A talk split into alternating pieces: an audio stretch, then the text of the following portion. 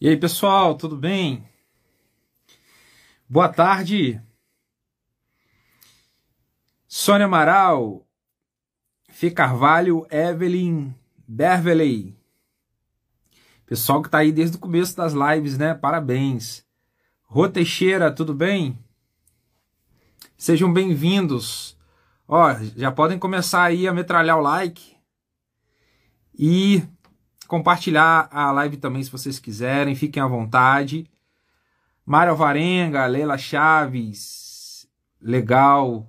Pessoal, deixa eu contextualizar com vocês. Hoje a live vai ser um pouquinho diferente. É, eu vou trazer a Jess Brits e ela vai gravar o podcast dela, né? É, por aqui, a gente fez uma gravação, ela me ligou de repente outro dia e fez a gravação comigo na hora. Você está participando do meu podcast, fez a entrevista, só que deu um probleminha técnico, ela não conseguiu publicar. Então, como a minha agenda está muito corrida esse mês, eu falei, Jess, vamos fazer o seguinte: faz essa dinâmica que você fez comigo ao vivo lá no Instagram, numa das lives do desafio Me Recusa a Dar Errado, e aí depois você utiliza o áudio disso para o seu podcast. E aí ela falou, topado, Paulo. Então, ela vai entrar aqui comigo e aí ela vai me entrevistar ao vivo. A, a, entrevista que ela vai fazer comigo é um pouco diferente. A gente não vai falar de questões técnicas, é, talvez não tanto, né? Mas eu tenho certeza que alguma coisa vocês vão extrair daqui e tem tudo a ver com o que a gente tem feito aqui no desafio Me Recusa a Dar Errado. Então eu vou convidar a Jess, ela vai me entrevistar aqui na, na minha live e depois isso vai ficar disponível lá no podcast dela, tá bom? Então deixa eu identificar ela aqui. Ela já assinou para mim.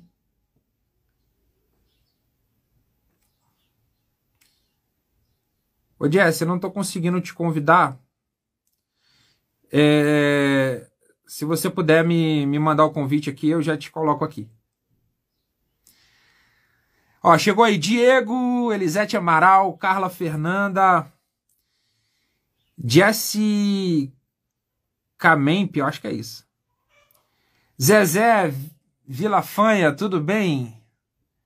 Sejam bem-vindos. Ivana, minha aluna Ivana, Lailson Souza. E aí, Jess, tá conseguindo? Ou então comenta alguma coisa. Ela, ela falou que enviou o convite. Que engraçado que não apareceu para mim. Ah, agora apareceu.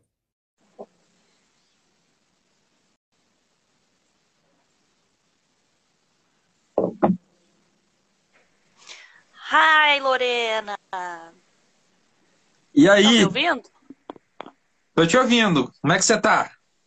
Tudo certo. Deixa que eu botar aqui um filtro esperto, né? Porque com essa cara aqui não dá. Precisa de um filtro. É. Tá bonita. aí.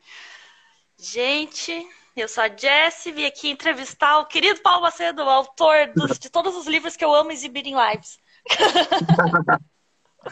aí, ó. Os meus livrinhos, tudo com marcação, todos eles, né? A já tem todos aí, rapaz. Até, até os uh, versões que eu tenho digitais, ela tem também. Também, também, adoro. Só um pouquinho, Paulo. Tudo bem. Agora sim. Então tá, gente. Esse podcast aqui, olha aí, ó. Gui, Thaís, o Anderson, ótimos.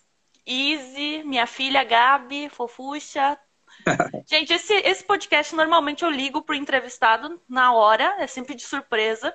E eu começo a fazer umas perguntas que, para nós aqui, né, como espectadores, conhecer essas autoridades que a gente vê todos os dias praticamente em lives, só que nós não conhecemos a fundo, né? A gente sabe aí uh, muito sobre a história de vida, a gente sabe sobre o trabalho, enfim. Mas tem sempre uma Jess no meio que tem umas perguntas, uma, aquelas perguntas assim, tá, mas e como foi assim aquela coisa? O que, que será que esse cara gosta? Enfim. E aí a gente faz então esse podcast com essas autoridades de forma surpresa. às vezes dá ruim, às vezes eles não me atendem, mas até agora acho que só um não atendeu, o resto todo mundo atendeu. E o Paulo foi um que atendeu e foi muito legal o podcast, mas o áudio ficou muito ruim e eu não consegui subir para o Spotify. Então, o nome do desse podcast é a Jess Conversa. E vamos parar de conversa, né? Olha aí a Letícia. Bem-vinda, minha sócia. E vamos começar aqui a fazer as perguntas. É, assim, gente, começa de um jeito soft e daí depois vai, vai ficando uma doideira, tá? Então, vamos começar. Vamos começar com a pergunta mais soft de todas, né? Me diz algo interessante sobre você que as pessoas não fazem ideia que você faz. Bom, é, eu lembro que na primeira conversa que nós tivemos, né, eu falei isso. Vou, na verdade, eu acho que quem já está acompanhando o desafio Me Recusa a Dar Errado, o desafio que eu tenho feito no Instagram, é, já tem um pouquinho de ideia disso, né? Mas é uma coisa que eu raramente falo, né? Mas eu sou um estudante de teologia e né, sou um seminarista.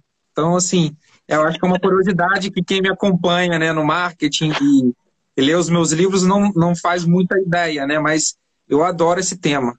Eu acho que quem lê os teus livros deve ter ideia sim. Porque tem umas pitadas lá de, de Bíblia, de histórias bíblicas e essas passagens aí. Minha mãe sempre conta que ela gosta dos livros do Paulo porque não parece um conteúdo teórico, mas sim uma história, né? Mesmo, sim, Letícia, estou bebendo um pouco de energético, né? Porque a gente precisa acordar para a vida. e como é que você era na... E como é que você era na infância, Paulo? Me conta. Olha, minha mãe conta que eu era bastante arteiro, né? É, e eu tenho hoje um pinguinho de gente aqui, o Benício, né? É o meu segundo filho, que a minha mãe conta que ele é a minha cópia. Então eu tenho uma ideia de como eu era na infância com ele, porque ele tem um ano e meio e ele toca o terror em casa, né? Desde a hora que acorda até a hora de dormir e às vezes não para nem dormindo, né? Fala dormindo, levanta, é meio sonâmbulo também. Então assim, eu fui uma criança é, raiz, vamos colocar assim, né? É, periferia do Rio de Janeiro, anos 90. Então subi em árvore para pegar fruta, soltei pipa, joguei bola, rodei peão, né? Toda essa infância A que infância as crianças raiz. é, infância raiz, de andar de pé descalço. Exatamente, isso aí. E, cara, eu curti muito, assim, apesar da, das dificuldades, a minha infância foi bem, foi bem legal, assim, eu tenho boas lembranças do, do tempo em que eu era criança.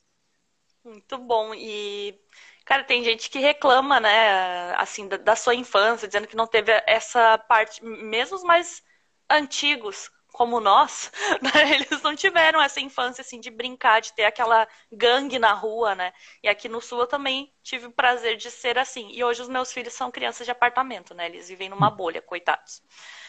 Qual o hábito, é, qual o hábito em comum, Paulo, que tu tem que você acha absurdo né? Que as pessoas, na verdade, acham absurdo, mas que, tipo assim, pra ti é normal, você adora fazer.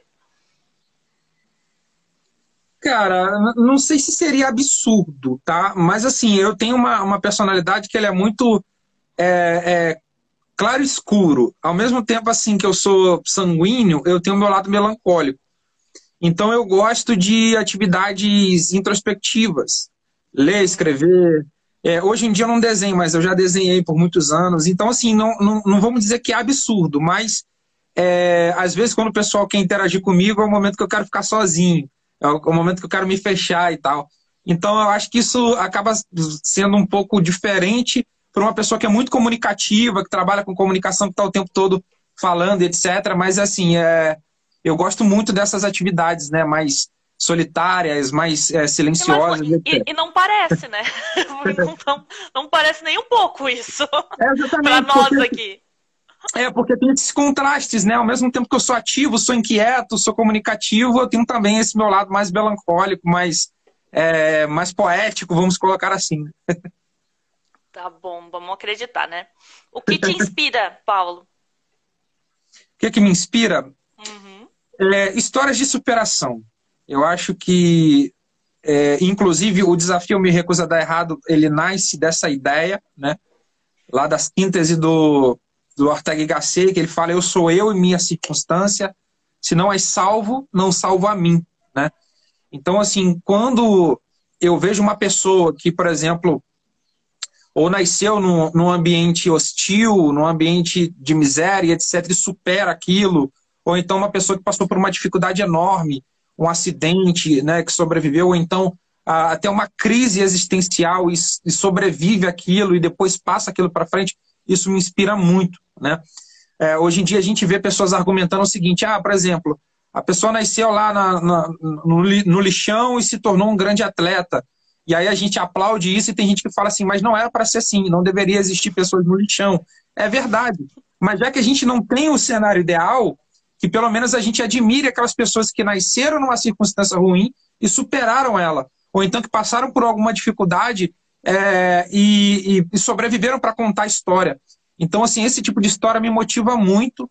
E, inclusive, eu tenho. Um, um, o meu livro menos famoso é um livro chamado Sobre Fazer Acontecer. Ele está em versão digital lá na Amazon. E ele fala muito de histórias assim. Né? Tem a ver um pouquinho com o que a gente tem feito no Desafio Coisa da Errado. Mas eu pretendo futuramente fazer um livro de, é, com reuniões de histórias de pessoas que se superaram em vários aspectos. Então, é, é um projeto que está na gaveta aí. É legal isso que tu falou do lixão. Tem uma história muito bacana, onde uma, uma catadora né, do lixão sai, foi, foi encontrada por olheiros e ela virou modelo. E depois ela foi para Milão, ela foi, nossa, decolou. E é bem isso que tu falou mesmo, né? E ela sempre vem, ela sempre traz essa história de como, como era a vida dela lá. E ela dizia que mesmo ela catando lixo, ela não deixava de ser vaidosa, essas coisas. Foi isso que chamou atenção, inclusive nos olheiros, quando encontraram ela lá. Então, realmente, é o rei do storytelling, né, pessoal? Vamos, vamos aceitar. É o rei do storytelling, pois, né? Não tem o que fazer. Agora, nós vamos começar. Nós vamos começar com umas perguntas mais um pouco. Isso aqui, sim, gente, foi só para descontrair, isso para a gente entrar né, na, aqui no clima do podcast. Foi só para Como... Né? Isso, só para dizer. Como os teus pais descreveriam o que você faz para viver? Eu adoro Não, fazer essa pergunta, gente. É, adoro fazer essa pergunta. É, eu acho assim, uh, eu já tentei explicar para o meu pai e para minha mãe várias vezes o que, que significa copywriting, né? e aí meu pai já meio que entendeu, mas eu sei que não entendeu ao certo. Então, assim, o meu pai, quando vai falar da minha profissão, ele fala que eu sou escritor. Né? Inclusive, ele já trouxe pessoas aqui, ah, mostra aí os seus livros, etc. então, assim, eu acho que fica mais fácil para eles isso, né? Ah, meu filho, ele trabalha escrevendo livros, né? Como eu tenho oito livros publicados, eu acho que é o mais fácil para eles, mas eu acho que até hoje nenhum dos dois sabe exatamente nenhum sabe ao certo o que é copywriting. E a minha mãe, às vezes, ela não consegue nem falar copywriting. É bem engraçado. Pois Como é, você. É um assim, a gente já conhece um pouco da tua, da tua vida, né, Paulo? A gente sabe que você já tocou em banda. A gente sabe que você já foi também vendedor. Mas eu quero saber como começou aí a, a, como você começou a fazer o que você faz hoje. Da onde veio? Como assim, ah, virei copywriter, sou não, né? Não foi assim. Como é que foi isso? Então, é, se a gente for pegar no começo, no começo mesmo, a gente vai voltar lá no ano, no ano 2000, né? Quando eu tinha 9 para 10 anos, estava acho que na Ai, terceira que saudade série. dos anos 2000. É. saudade dos anos 2000. E aí, quando o Brasil fez 500 anos, a minha professora do primário, eu lembro da, até hoje o nome dela, Fátima, inclusive há três anos eu encontrei com ela na rua, ela não me reconheceu, mas eu falei, olha, eu te reconheço, foi minha professora. Nossa. E eu falei, eu falei com ela, olha, você né, é, me passou um trabalho, me deu uma missão de escrever seis poemas sobre os 500 anos do Brasil de alguma forma ela já tinha identificado que eu tinha facilidade para escrever. É, e aí eu, escrevi, eu fiquei meio receoso, mas ela me motivou, eu escrevi, né? Então eu lembro que a primeira relação que eu tive assim, com escrita, de que alguém olhou e falou, olha, você leva jeito, foi isso, eu tinha 9 para 10 anos. Passou-se o tempo, né? Depois que aconteceu essa situação, a gente chega em 2005, quando eu estava já no ensino médio, no primeiro ano do ensino médio, e aí um professor chamado Isaac, até hoje a gente é amigo, ele também identificou esse talento. Né? E aí, numa aula, numa atividade da escola, é, ele passou lá, ele colocou várias palavras, fez um word mapping ali no quadro e pediu que a gente escolhesse e escrevesse um texto, tanto em prosa quanto em verso, né? E aí a gente escolheria para é, sobre alguma palavra aquela que estava no quadro. Aí eu escrevi um, uma poesia que eu guardo até hoje é, com a palavra voltei. E eu tinha acabado de voltar da casa da minha namorada, que morava em outro estado, que hoje é minha esposa. E aí eu fiz um poeminha assim meio romântico, né? Falando da saudade, etc. E aí ele falou, cara, você leva a gente para escrever. E aí ele começou a me motivar. Naquele ano foi quando eu falei assim, nossa, eu acho que eu posso me tornar um escritor um dia. Então eu tinha 15 anos. E a partir daí que começou a minha relação mais estreita com escrita. Eu enchia cadernos com poesia, com contos, etc. E aí em 2010, quando eu me tornei vendedor, eu já comecei a unir a atividade de escrita com vendas. Eu comecei a escrever os roteiros dos anúncios que seriam veiculados primeiro no jornal, que eu era é, agente publicitário, e depois na rádio. Né? Eu fui contratado por uma rádio, etc. E aí eu comecei a unir vendas com publicidade, com, com comunicação, e fui me encontrando. Quando eu fiz a faculdade de marketing, que eu conheci o mercado digital, que eu vi que existia é, pessoas né, que estavam nesse mercado ganhando dinheiro escrevendo, eu decidi me tornar um redator freelancer. Então, foi, é, foi, tudo encaminhando para o que eu faço hoje, que é o copywriting. Né? Quando eu conheci o copywriting, eu percebi que tinha esse poder todo de vender através das palavras, aí eu falei, cara, é isso aqui que eu vou fazer. Né?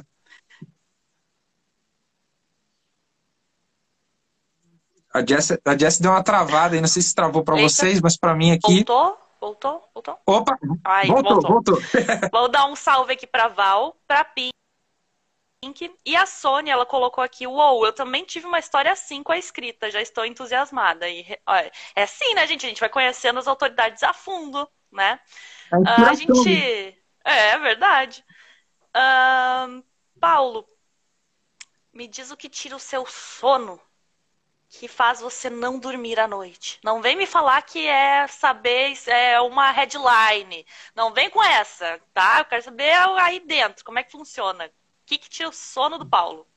O que, que tira meu sono? Bom, é, preciso revelar que eu sou uma pessoa bastante ansiosa, não sei se vocês já repararam, né?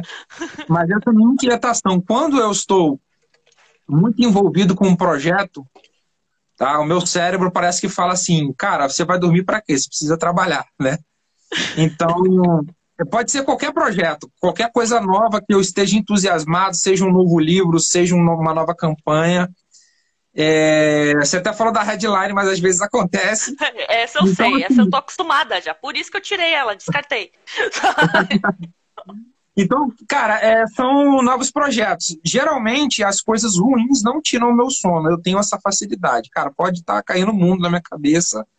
Posso estar com um problema que eu durmo tranquilo. Agora, quando eu estou ansioso para algo positivo, que eu sei que vai ser positivo, aí eu, eu tenho dificuldade para dormir, aí a insônia vem. Né? É aquela criança, né? A gente tá feliz para ir pro Natal, por exemplo, né? Viajar para a é... família é uma coisa de louco. Também sei como é que é. Agora. Passar o final que... semana na praia. Também. Olha, temos uma, uma outra, um outro comentário. Pela descrição, parece que você sempre teve talento. Mas alguém que nunca escreveu consegue se destacar nesse ramo? É uma boa pergunta essa, da, do Carlos Maia sobre copywriting, né, no ramo de copywriting? Então, é, o copyright é uma área técnica. Como é uma área técnica, qualquer pessoa pode aprender. É claro que a gente não pode ser ingênuo, né? Assim, a pessoa nasceu com um talento, já uma predisposição para escrita, ela vai ter uma vantagem, mas não quer dizer que isso seja uma vantagem é, absoluta. Se você estudar, você consegue. É, a, a disciplina, a dedicação, ela come o talento no café da manhã. Né? Então, tem pessoas talentosas que não têm a mesma disposição e ousadia, Carlos, é, para aplicar, para executar. Né? E tem pessoas que não têm tanto talento, que, ah, cara, eu fugia das aulas de redação, mas eu decidi aprender esse negócio aqui, eu vou botar meu projeto no ar através disso. Essa pessoa ela pode ter grande chance de dar certo. Então, tem, assim, eu conheço pessoas também que não têm assim um português assim né, perfeito, mesmo assim elas conseguem uh, encaixar as ideias, sabe? Quando, quando você lê ali um, um, texto, quando ele é bem, quando ele é gostoso de ler, né? Quando a gente tem vontade de ler, mesmo que tenha erros de português, ele consegue montar e deixar ali né, dentro do, do contexto. E aí isso tu resolve aí com uma revisão, com um professor realmente ele para revisar esse texto. E com o passar do tempo, você vai aprendendo a escrever melhor também, né? Vamos continuar aqui. Vocês estão saindo do meu foco. Eu vou tirar os comentários, naquelas bem ruins. Né?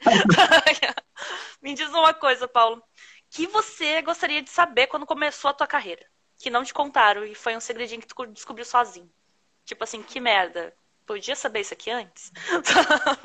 é, então, na verdade, tem coisas que a gente já sabe, que a gente ouve as pessoas falando, mas que a gente só tem ideia quando acontece.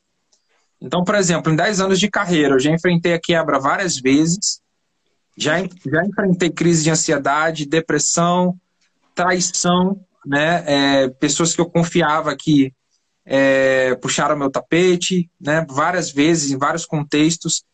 Então, eu, na verdade, não, eu não estava preparado para isso, né? Então, o que eu gostaria de saber para me, me preparar é isso. Olha, cara, vai acontecer isso. É claro que não dá para prever, e só quando acontece é que a gente aprende. Mas eu acredito que um preparo é, emocional e psicológico para lidar com essas situações poderia ter é, amenizado um pouquinho de, de, dessas situações, né? Então, eu acho que eu, eu gostaria de saber isso. Olha, cara, é, é possível que vai você... dar merda, vai é. dar merda, mas é possível se reerguer. Exatamente. Olha, cara, é, tenta lidar um pouquinho com a ansiedade para você não ter uma crise ansiosa e etc. Uhum. Então, é esse tipo de coisa. Né? Essas crises de ansiedade, quem não, nunca teve uma crise de ansiedade, nem queira ter, tá? É aquela crise assim que ou tu chora demais, assim, até tu secar, né? E não ter mais uh, lágrima nenhuma nesse corpo ou você ri demais, né? Porque é uma ansiedade extrema que tu tá rindo demais e depois do riso vem a depressão e daí tu chora. Então, a crise de ansiedade é bem comum no nosso meio, né? No marketing digital, por, tra por trabalhar sozinhos em frente a um computador.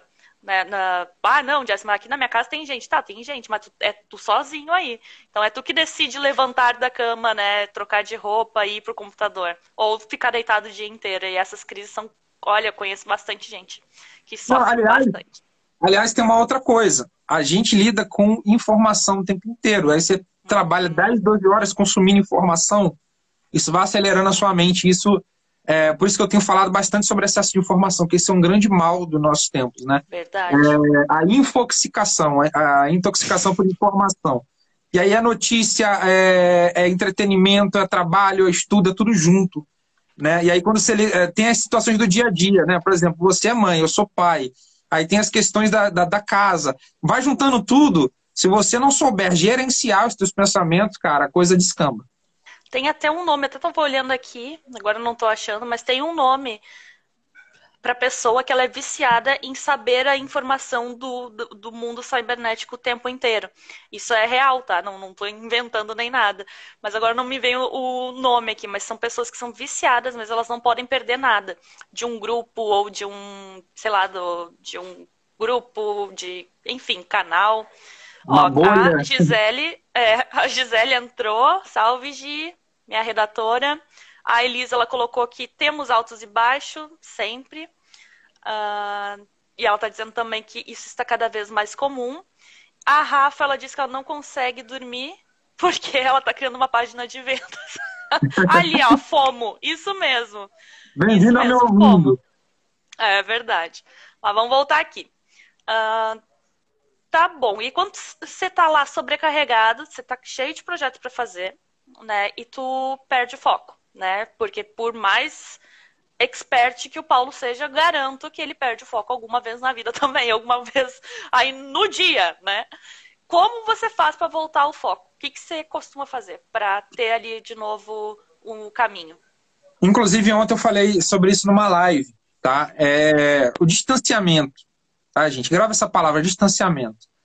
Quando você está dentro de um contexto em que você já não está sendo mais produtivo nele, né? Por exemplo, eu estou aqui dentro do meu escritório, né? É, do meu estúdio aqui, e eu fico aqui o dia inteiro.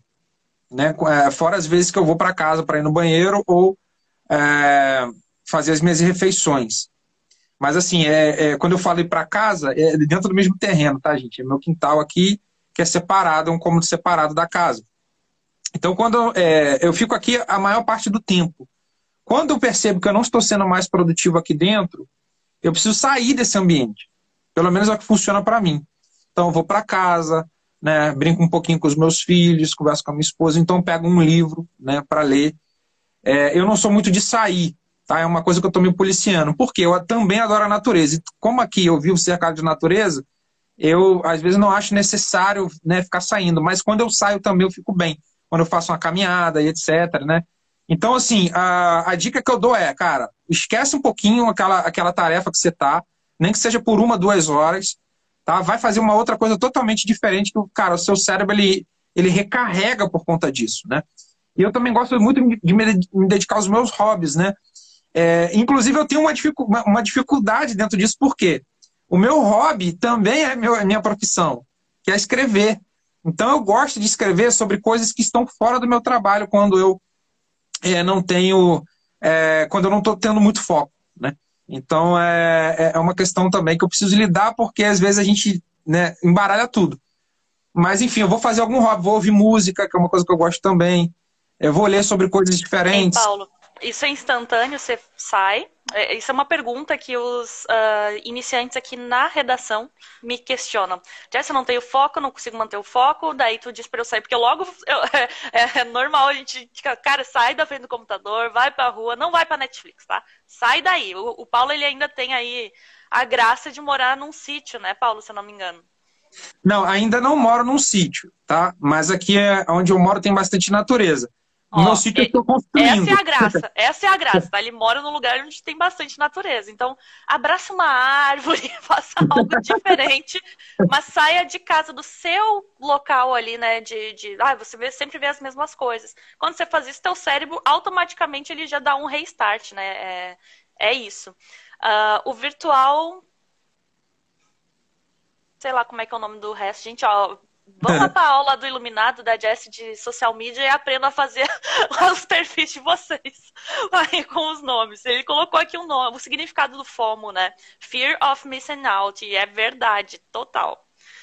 Ó, Paulo, beleza, você tira o foco, você consegue fazer isso. E quanto tempo você, você faz assim uma viradinha de chave? Você voltou e já consegue ir pro que, tá, que tem que terminar ou não?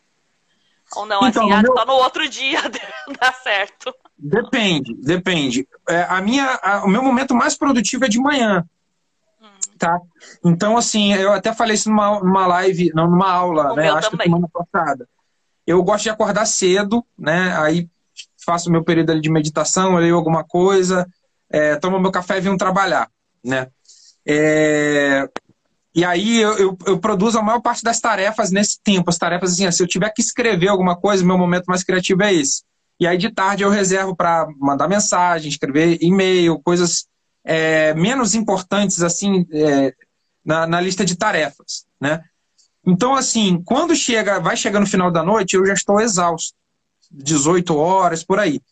Nesse momento, não dá para ter muito foco a não ser que eu não tenha ficado muito cansado durante o dia. Então eu desligo e aí só volto no dia seguinte, a não ser que eu tenha que dar aula.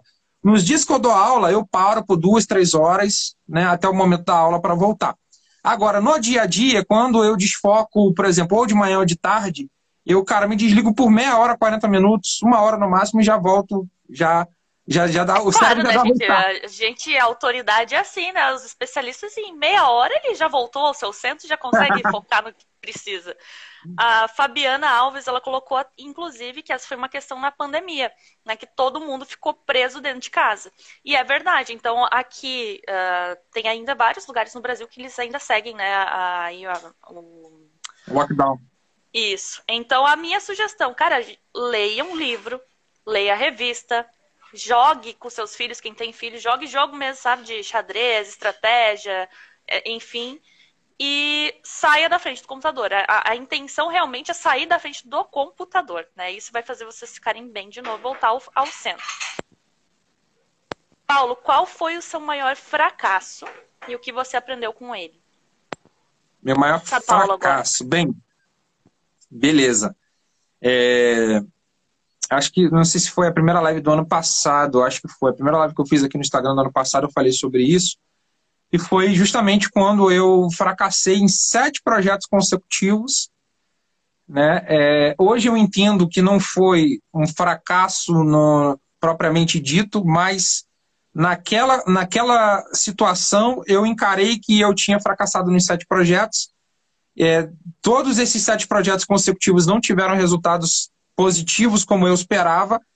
E aí eu já estava num momento de, de uma crise de ansiedade grande que desencadeou numa crise depressiva. E, e aí, cara, foram duas semanas de um inferno assim intenso, que eu não, não tinha força para levantar da cama, ficava deitado. É, foi uma, uma situação bem difícil, eu nunca tinha passado por isso na minha vida. E logo em seguida eu descobri que seria pai, né? É, e isso foi bem, bem assim, Uau. confuso, Uau. mas é, foi bem confuso porque eu não, não estava sabendo lidar, né? E né, eu sempre. É, a paternidade sempre foi um sonho meu, mas eu consegui me reerguer e tive muito aprendizado. né, é, nessa época. E assim, inclusive, né, eu gosto de falar essas coisas para o pessoal não achar que, ah, cara, quem está aqui do outro lado é super-homem.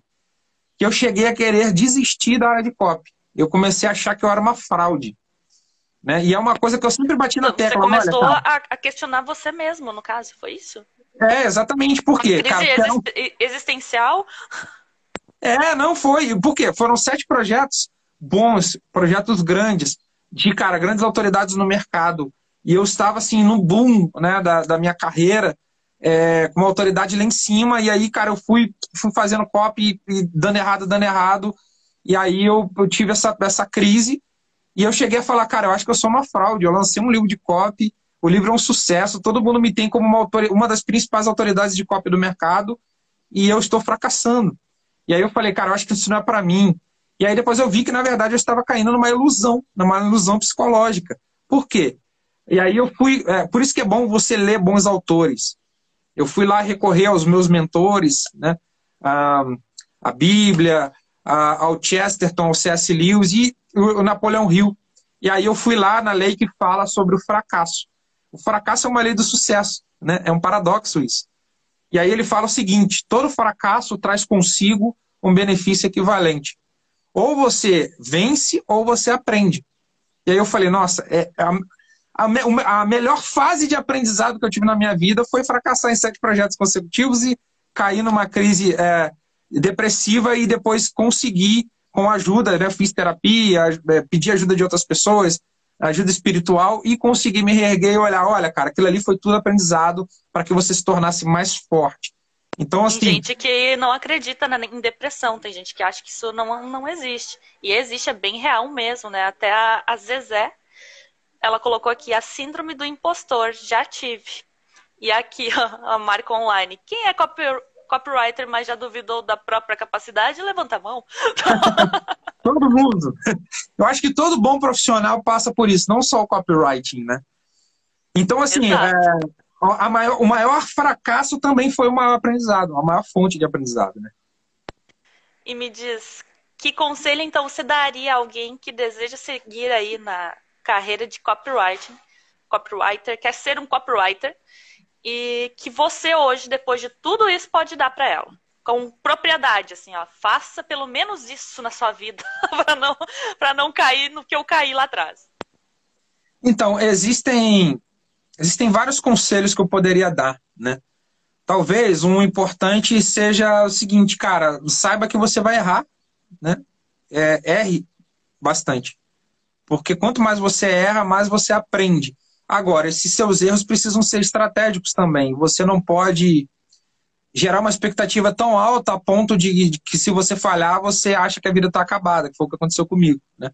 Nossa, cara, eu vou fazer seis dígitos agora. Aí você bota a expectativa. Aí eu acho cima. que o maior, eu acho que o maior eh, Bom, primeiro termina aí que eu, eu tenho um hack aqui para passar para vocês que vocês vão adorar. Então, na verdade é isso, porque é, tu, tudo na vida é uma questão de expectativa. Quando a gente gera uma expectativa muito alta e não considera a parte negativa, por quê? A gente às vezes não pensa sobre o que pode dar errado. Porque a gente tem medo de ser negativista e de falar. E aí a gente é idealista também. A gente acredita que, cara, vai ser as mil maravilhas. Tá? É, o grande segredo, na minha concepção, e isso vale para tudo na vida, está no equilíbrio. Esses dias eu estava explicando, falando sobre espiritualidade com uma pessoa, e aí eu falei para ela, cara, sabe qual é o grande problema de quem é, encara a, religi a, religião de uma maneira é, idealista e que depois se decepciona e começa a odiar tudo aquilo que ela viveu? É não encarar que é o seguinte: quando você tem fé, e aqui isso vale para a vida, tá, gente? É, eu usei só como exemplo. Quando você tem fé, você deve encarar que a vida é tragédia e alegria, é claro e escuro, tá? É emoção e razão, é grito e silêncio. Isso é que equilibra a vida. Eu, eu costumo olhar a vida da seguinte forma, Jess. É, você pega uma obra de tapeçaria, um tapete, tá? E aquele tapete ele é tecido né, com linhas escuras e linhas claras, linhas coloridas e linhas monocromáticas. E no final forma uma imagem bela. Né? A nossa vida é isso é fracasso, é vitória, tá? É decepção e é é, enfim, alegria, né? Então, é, todas essas coisas elas precisam caminhar, tá? Então, não menospreze o lado escuro da vida, o lado sombrio, o lado dificultoso. A gente, essa, é, hoje a gente vive num contexto, desculpa que se deixar eu falo pra caramba, mas a gente vive num contexto. Eu, eu tive problema com isso, tá? No, no podcast, eu tive que cortar o pau. Porque, porque mesmo, tava dando já um. A gente, eu já tava quase monetizando o outro podcast. E, vai, e várias vezes, né? Mas eu, eu, vou, eu vou fechar, ruim. vou fechar. A gente vive num contexto hoje em que, cara, a gente começa a acreditar que a vida é uma alegria constante. Né? Esses dias até brincaram aí, é, como você é fora do story, né? É, é, deu uma, uma viralizada isso aí. E, cara, eu não gosto de vestir um personagem. Esse cara que vocês estão vendo aqui, é o mesmo cara que se vocês encontrarem, vocês vão ver que é ele. A Jessie já teve comigo, é isso mesmo. Eu não gosto de vestir um personagem porque eu acho delicado, você acaba confundindo. E hoje no Instagram todo mundo tem sucesso, todo mundo tem dinheiro, todo mundo é bonito, todo mundo é rico, tá? Ninguém tem bafo, ninguém solta pum, né? Parece que a vida da pessoa é perfeita. E cara, não é. A vida é, é verdade. É, é altos e baixos, cara, claro e escuro, é isso, é isso que forma o ser humano, essa coisa bonita que a gente vê. Tá? E por não saber lidar com a parte escura da vida que as pessoas às vezes se ferram. Né? é isso. Eu, eu, eu, tenho. Nossa, é total verdade. O Insta ele é, ele é um mundo de personagens, né? Você cria o seu personagem e você é o que é ali, entendeu? O personagem criado.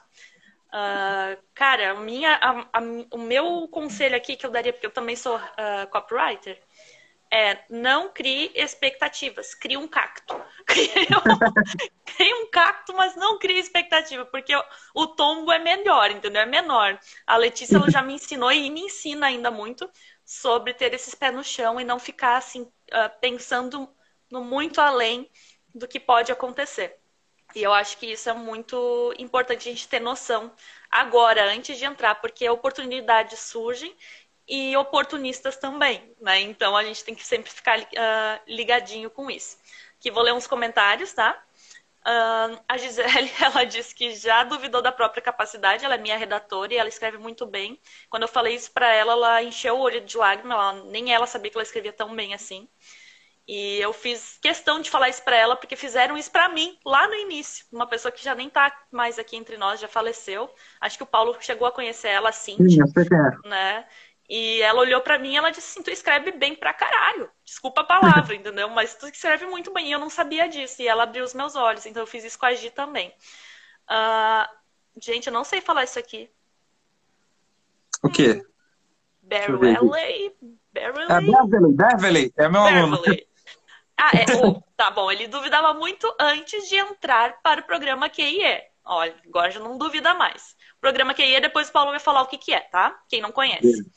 Uh, o virtual, então, ele falou ali, uh, Xi euzinha, era uma super impostora, mudando isso porque já entendi que não devo ser minha própria impostora. E a Jéssica, dá para conciliar copy com trabalho fixo? Eu consegui no início. Consegui, mas depois eu saí. Não deu para conciliar mais. eu também comecei assim, eu tinha um emprego, na, na época eu fazia redação freelancer para blog. Mas dá sim, tá? E aí você vai ajeitando a vida para depois viver só de copo. E ó, não sei se a Jéssica tem filhos, eu tenho. Na época eu tinha dois filhos, hoje eu já tenho três. Mas na época eu tinha dois filhos e conciliava, dava para conciliar. E o último comentário aqui do Salles, Fê Salles. Li o livro do Paulo e comecei a estudar marketing. E uma propaganda sem copy fica um vazio danado. Total verdade. Própria vida. É, muito, muito, muito. Uh, vamos, vamos lá, vamos continuar. Uh, eu vou sair desse papo aqui de. Essa parte aqui é mais de copy, e mais de copy, mais da área do Paulo. Eu vou sair um pouco daqui, mas eu quero saber uma última pergunta ainda sobre a tua área para a gente finalizar esse bloco. Ai, nossa, que chique. Vamos finalizar esse bloco e vamos pular para perguntas diversas, tá? Então, qual é o pior conselho que disseminam na sua área de negócios uh, ou de conhecimento atualmente? Que você, nossa senhora, de novo isso? Estão falando isso de novo? Ah, não acredito. Então, cara, é, eu acho que o pior conselho são as promessas de ganhos exorbitantes e fáceis. Nossa, verdade. O marketing sempre teve isso, sempre vai ter, porque sempre tem gente comprando esse tipo de ideia. Tá? E o brasileiro ele é muito ingênuo. Né? Pensa num povo sofrido, bom, né? o brasileiro não praticante, né? essas pessoas que trabalham todos os dias, que levantam, vão para a labuta, mas ao mesmo tempo ele é muito é, é, ingênuo nesse aspecto. Por quê? Ele vê uma oportunidade de, cara, de crescer na vida, de ganhar grana, e aí ele entra com tudo, né? É, então a gente tem ainda essa. A gente tem que amadurecer nesse aspecto. Já melhoramos. Da época que eu entrei para o mercado para agora, já tem muita gente já vacinada com relação a isso, né? Mas ainda precisa melhorar. Então, o pior conselho é, cara, você vai ganhar muito e ganhar rápido, ganhar fácil, tá? E ninguém Só constrói. não. Só é. que não. Não, é possível ganhar muito dinheiro? Sim, Gente, é ó, possível vou, disso. vou interromper é. o, o nosso expert aqui novamente. Por quê? Eu tô aqui. Como re... eu nunca trabalhei em outra área né, da redação. O Paulo ele também sabe uma parte da minha área que é o SEO. Né? Eu sei que tu te, manja dos Paranauê, tanto que nesse livrinho aqui, ó, para quem fica a dica, tá? Tem uma parte sobre SEO, vai lá e, dá uma olhada. Mas eu só trabalhei então em redação. E agora, depois de quatro anos, neste último ano, é o ano que eu estou vivendo só de redação. Antes disso, não dava. E eu pensava também, né, essa facilidade e tal. Só que, gente, vocês têm que ter ideia que muita gente apenas aluga carro, aluga mansão, aluga tal coisa, faz uma propaganda, é a copy, né? Faz lá a propaganda perfeita para que você compre aquilo.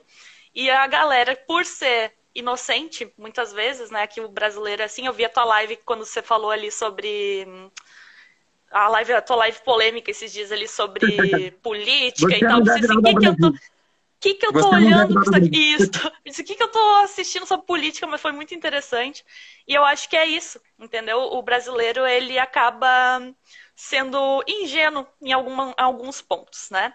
Vamos só ler aqui uns comentários, que eu acabei atualizando a minha outra página que não vou conseguir olhar. Ah... Ó, o programa QIE é um divisor de águas e o Paulo Macedo é um grande mentor. Só entrei na comunidade e você. É só entrar na, na Só comunidade. entrei. Ah, tá. Na comunidade vocês ah, verão o que é, O que é pra- comunidade a na comunidade na prática. É, O meu aqui tá bem ruim de eu ler mesmo. Hum. Se conseguir, Foi o Ah, Tobias não, que o- falou. vai. Foi o Tobias que falou. Não, só entre na comunidade sim. para vocês verem que é na prática. Ó, a Sônia, ela, ela comentou, não é só o brasileiro, o português é igual, estamos sempre tentando cortar mato. E o Muito bom. Igor, eu tenho um desses autografado ainda. Todos os meus são autografados, todos, todos eles. Todos eles. Ah, bom, agora sim. Agora nós vamos então para as perguntas diversas, tá? Ah, em quem você pensa quando ouve a palavra bem-sucedido? E por quê? Bem sucedido. Tá, vou ser brutalmente honesto, tá? Jesus Cristo, Filho de Deus. E é engraçado porque. é- é- rapidinho, não vou, não vou demorar muito, não. É engraçado porque, assim, é, a gente vive num contexto em que, cara, a gente gosta né, de dinheiro, a gente gosta de bens materiais. é, Cara, é, é a nossa natureza. Mas eu acho que Jesus ele teve um, ele, ele traz um contexto, um conceito diferente de ser bem sucedido. Por quê? Porque ele foi rejeitado, foi crucificado, foi morto, né? Mas, cara, esse cara mudou o mundo. Né? Dividiu a história e com 12 caras que ele escolheu para ser mentorado, ele fez um estrago, né? No bom sentido da coisa. Então, eu acho que, assim, às vezes a gente precisa. é, o nosso sucesso vem depois e a gente deixa um legado. Como é o caso, por exemplo, também, aí eu vou falar de uma segunda pessoa rapidinho. Herman Melville, o autor de Moby Dick, que morreu esquecido, cara, e não fizeram nenhuma notinha dele no jornal. E ele é o autor de uma das maiores obras da literatura mundial, que é o Moby Dick. Né? Então, assim, o conceito de bem-sucedido, para mim, ele vai além de ser bem-sucedido materialmente, o prestígio, tudo isso é bom, mas quando você deixa uma mensagem para o mundo, quando você constrói um legado, isso para mim é ser bem-sucedido. É, e eu já, como eu sou formada em artes visuais, eu já penso em Van Gogh, em Picasso, uns Também. trem assim, sabe? Uns trem loucos, assim, Michelangelo, por aí vai. Ahn, tá bom. Nos últimos cinco anos, Paulo, no que você ficou melhor em dizer não? que eu fiquei melhor em dizer não. Bom, para convites de para participar de lives, eventos, etc. Eu recebo muitos. E no começo eu tentava, cara, dar conta de tudo, e aí eu percebi que era uma doideira isso. Então hoje a Mari me ajuda muito com isso. Eu falo, Mari, aí tem épocas que eu falo para ela, não tem mais como aceitar esse convite nenhum. Dá, fala para o pessoal que só daqui a três meses. Né? Então é uma coisa que eu aprendi. Foi difícil a... achar essa live com ele, para você ter noção. é, eu, eu aprendi a, a, dizer não para todo convite que me aparece para participar de lives, eventos, às vezes até eventos pagos e eu não consigo participar. Será que isso não é velhice? Não, tô brincando. Pode ser, pode, pode ser. Um, essa aqui eu, eu separei, eu não fiz essa pergunta para ti na, no podcast anterior, eu separei depois da sua live. Aquela né, da politicagem. Então, se você pudesse garantir que cada autoridade ou líder político lesse um livro, qual seria? A Lei do Triunfo, Napoleão Hill. Assassino? Vá? No tchum?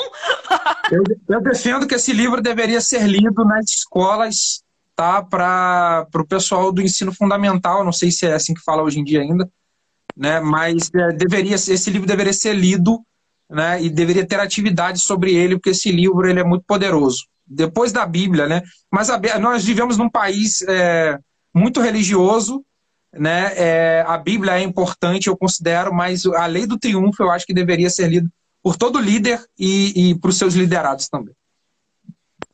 Tá bom, ó. Vamos, a Rafa ela colocou. Paulo, conta pra gente, onde hoje podemos trabalhar como copywriter profissional? Onde podemos? Qualquer lugar. Ontem eu falei para os meus alunos o seguinte: olha, copywriting, quando vocês entenderem o poder disso, é, vocês jamais ficarão sem vender. Vocês podem até ter uma, alguma dificuldade, mas quando você se torna realmente habilidoso em copy, você vai arrumar maneiras de ganhar dinheiro. Tá? Para você ter uma ideia, eu tive, é, eu tive uma ideia ontem, depois da aula que eu dei no QIE, e hoje, quatro horas da manhã, meu filho me acordou, o Benício, né?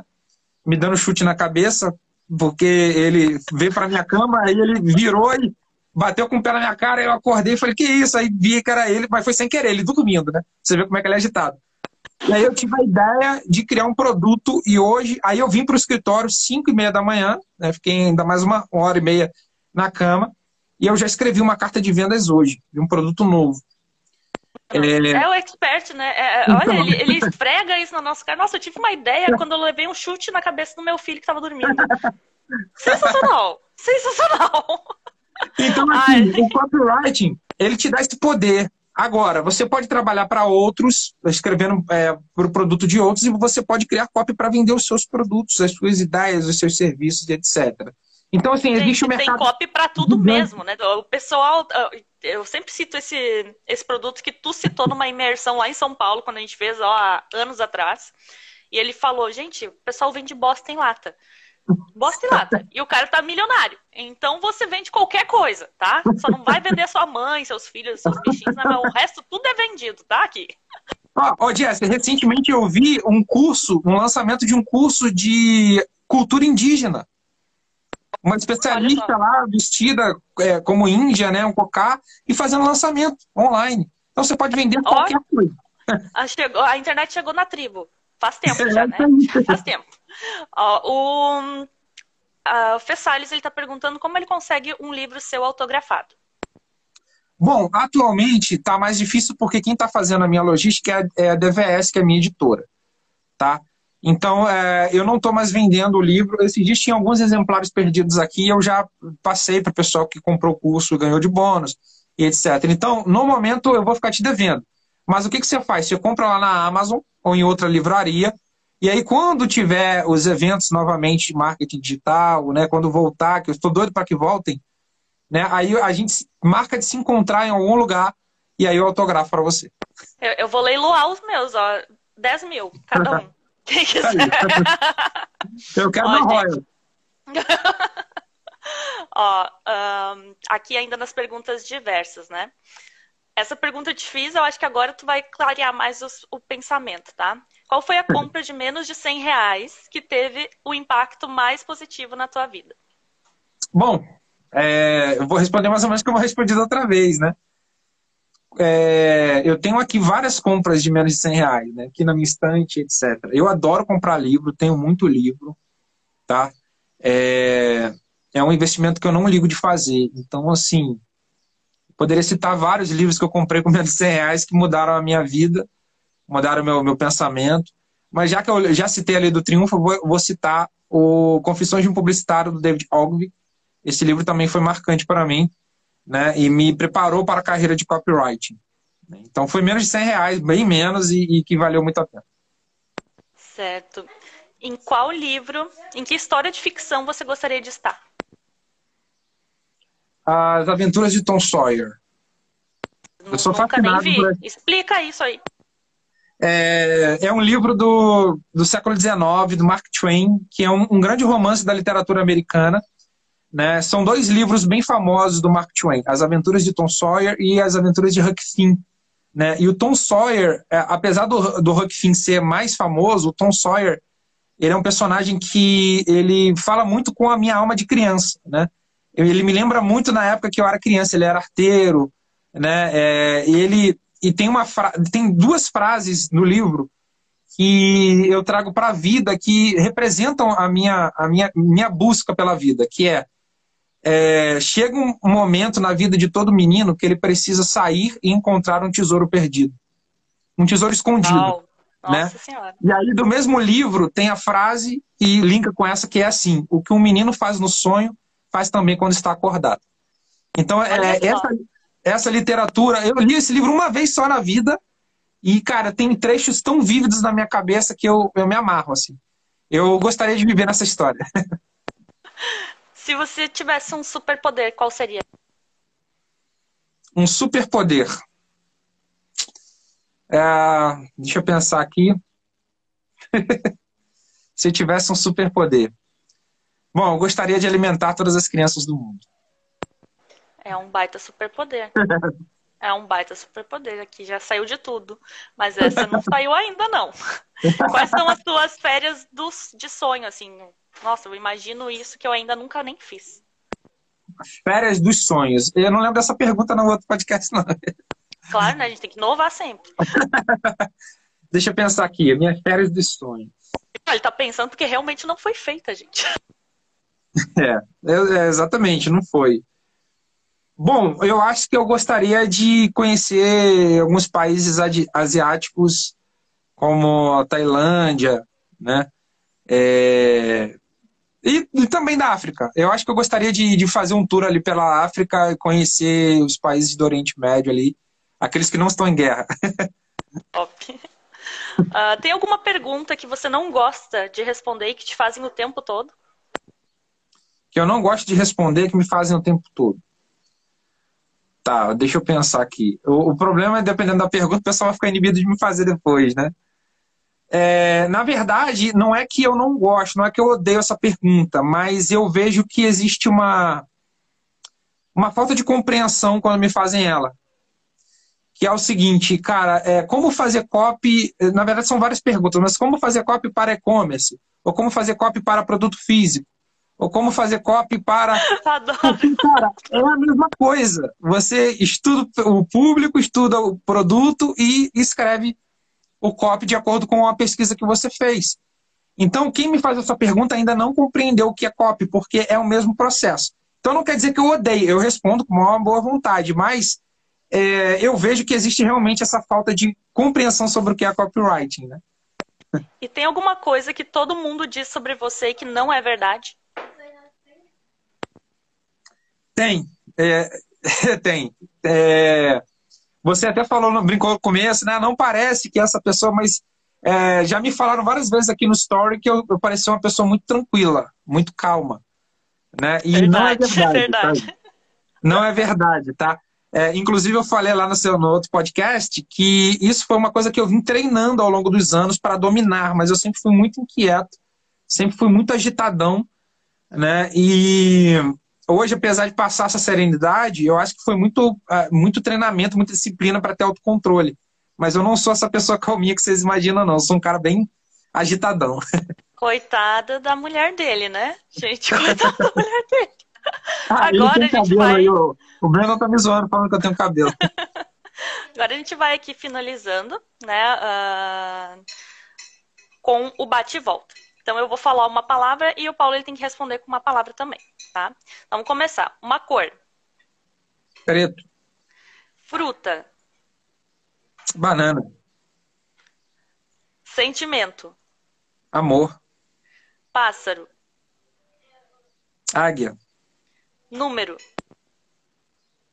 13. Bebida. Whisky. Hobby. Ouvir música. Música, né? Som preferido. O vento batendo nas folhas. Gente céu, é muito copy, né? Um lugar. Minha casa. Comida. Hambúrguer. Um doce. Chocolate. Um sonho. Um sonho. Um sonho, deixa eu ver aqui, um sonho. Bom, ser um fazendeiro. Nossa senhora, um dia da semana. um dia da semana? Segunda-feira. Um horário do dia. Sete horas da manhã. Filme. Hum, um filme. É, é difícil, eu gosto de vários filmes. Deixa eu pensar aqui. O Resgate do Soldado Ryan. É bom. Última música que você ouviu? Cara, é, cara, caramba, cara, cara, o. Que que é Não isso, foi a última, gente? mas eu lembrei dessa música. Que é, o pessoal que estava na aula ontem deve lembrar que eu botei chiclete com banana para tocar. Gente do céu, tá bom. Uma banda. Rush. Objeto. Livro. Um país. País. Tá, deixa eu pensar aqui. Se eu falar Brasil, o pessoal vai falar, você é um mentiroso, né? Você fala de ser brasileiro não praticante. Eu amo o Brasil, tá, gente? Mas eu vou falar um país que, uh, desculpa né, não falar tão rápido assim, mas um país que gerou muitas pessoas que me influenciaram, que é a Inglaterra. Cheiro. Cheiro. Cheiro de café. Um animal. Leão. Gente, esse foi Paulo Macedo, como você nunca viu antes. Eu teria um monte de muitas outras perguntas, mas o pessoal aqui já está fazendo brincadeira, tá? Eles já estão dizendo aqui. o Brandon, uma erva. e uma ele erva. também está perguntando se tu é, se tu é petista. Pelo número não, 13, eu é, acho, né? É engraçado, não, não sou, não sou, né? Já deu para perceber. E é engraçado porque eu tenho uma relação com o número 13 por conta da idade. Foi uma idade que aconteceu quando eu tinha 13 anos, aconteceu muitas coisas, aconteceram muitas coisas que foram marcantes positivamente para minha vida. Então eu tenho uma lembrança muito boa de quando eu tinha 13 anos. Além do mais, né, quase todos os meus documentos começam com o número 13. Meu CPF, meu CNPJ, minha identidade. É... então eu vejo que é algum número que me persegue aí. Né? Menos o PT, pelo amor de Deus, não me persegue não, PT. E nenhum, nenhum outro partido político. Ó, o, o José Neto está falando que a erva é de tererê, tá? Também, gosto, gosto. Ó, falar, a, a Lília falou ali, pensei em comida fosse churrasco também. Mas o problema é você pedir pro gordinho é, colocar uma comida só preferida. Tem várias. Eu pensei que ele ia falar miojo. Usou muito aqui.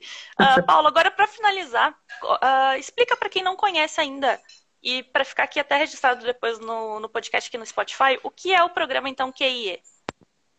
Bom, o programa QIE, é, a gente é, resumiu a, é, o nome, né? A sigla QIE, ela representa quem influencia e enriquece, né? Que é, o, é, é uma, uma frase, uma palavra, uma palavra não um termo, né? Um conceito baseado no trabalho do Napoleão Hill, né? Ele tem um livro Quem Pensa Enriquece, Quem Convence Enriquece.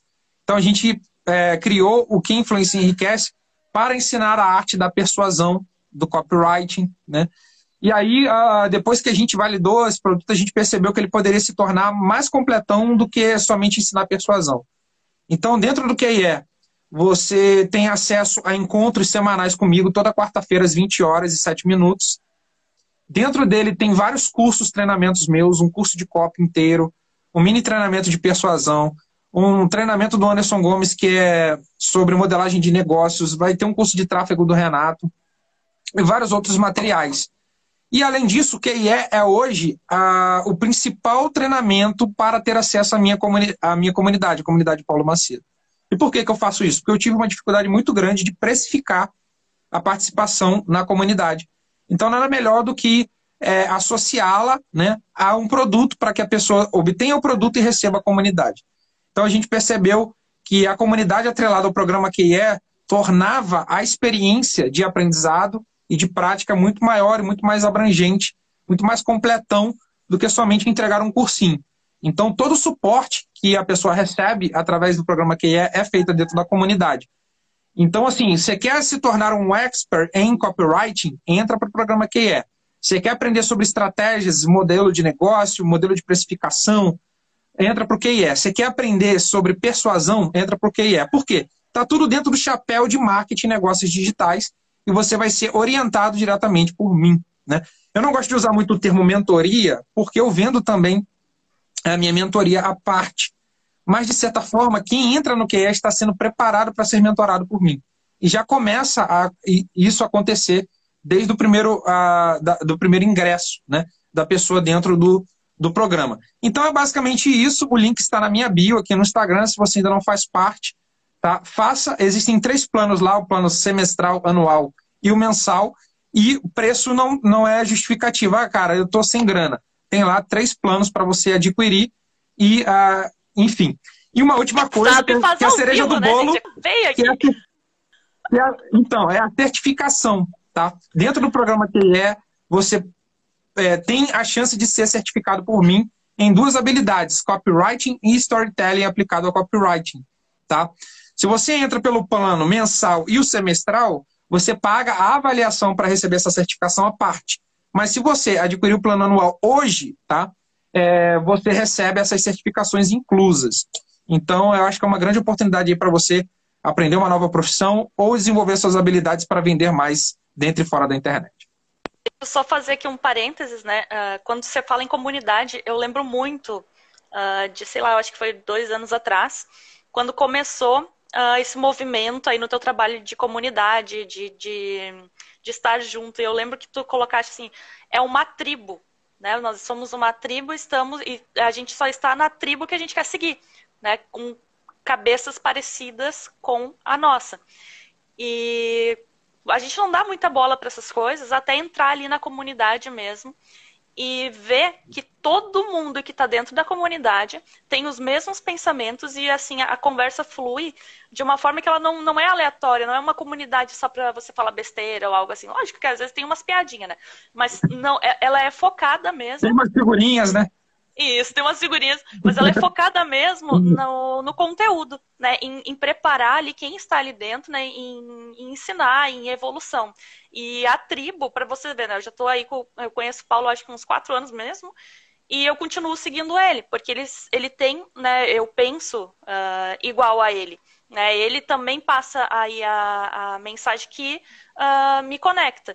E eu acho que é isso que forma a tribo né? Se você segue várias tribos, se você está em vários locais, sempre a sua, a sua mentalidade ela vai ficar bamba, né? Você nunca vai pensar igual, ah, mas o fulano de tal falou tal coisa, mas o ciclano disse outra. Então, siga aí realmente quem faz ao vivo, como o Paulo acabou de fazer.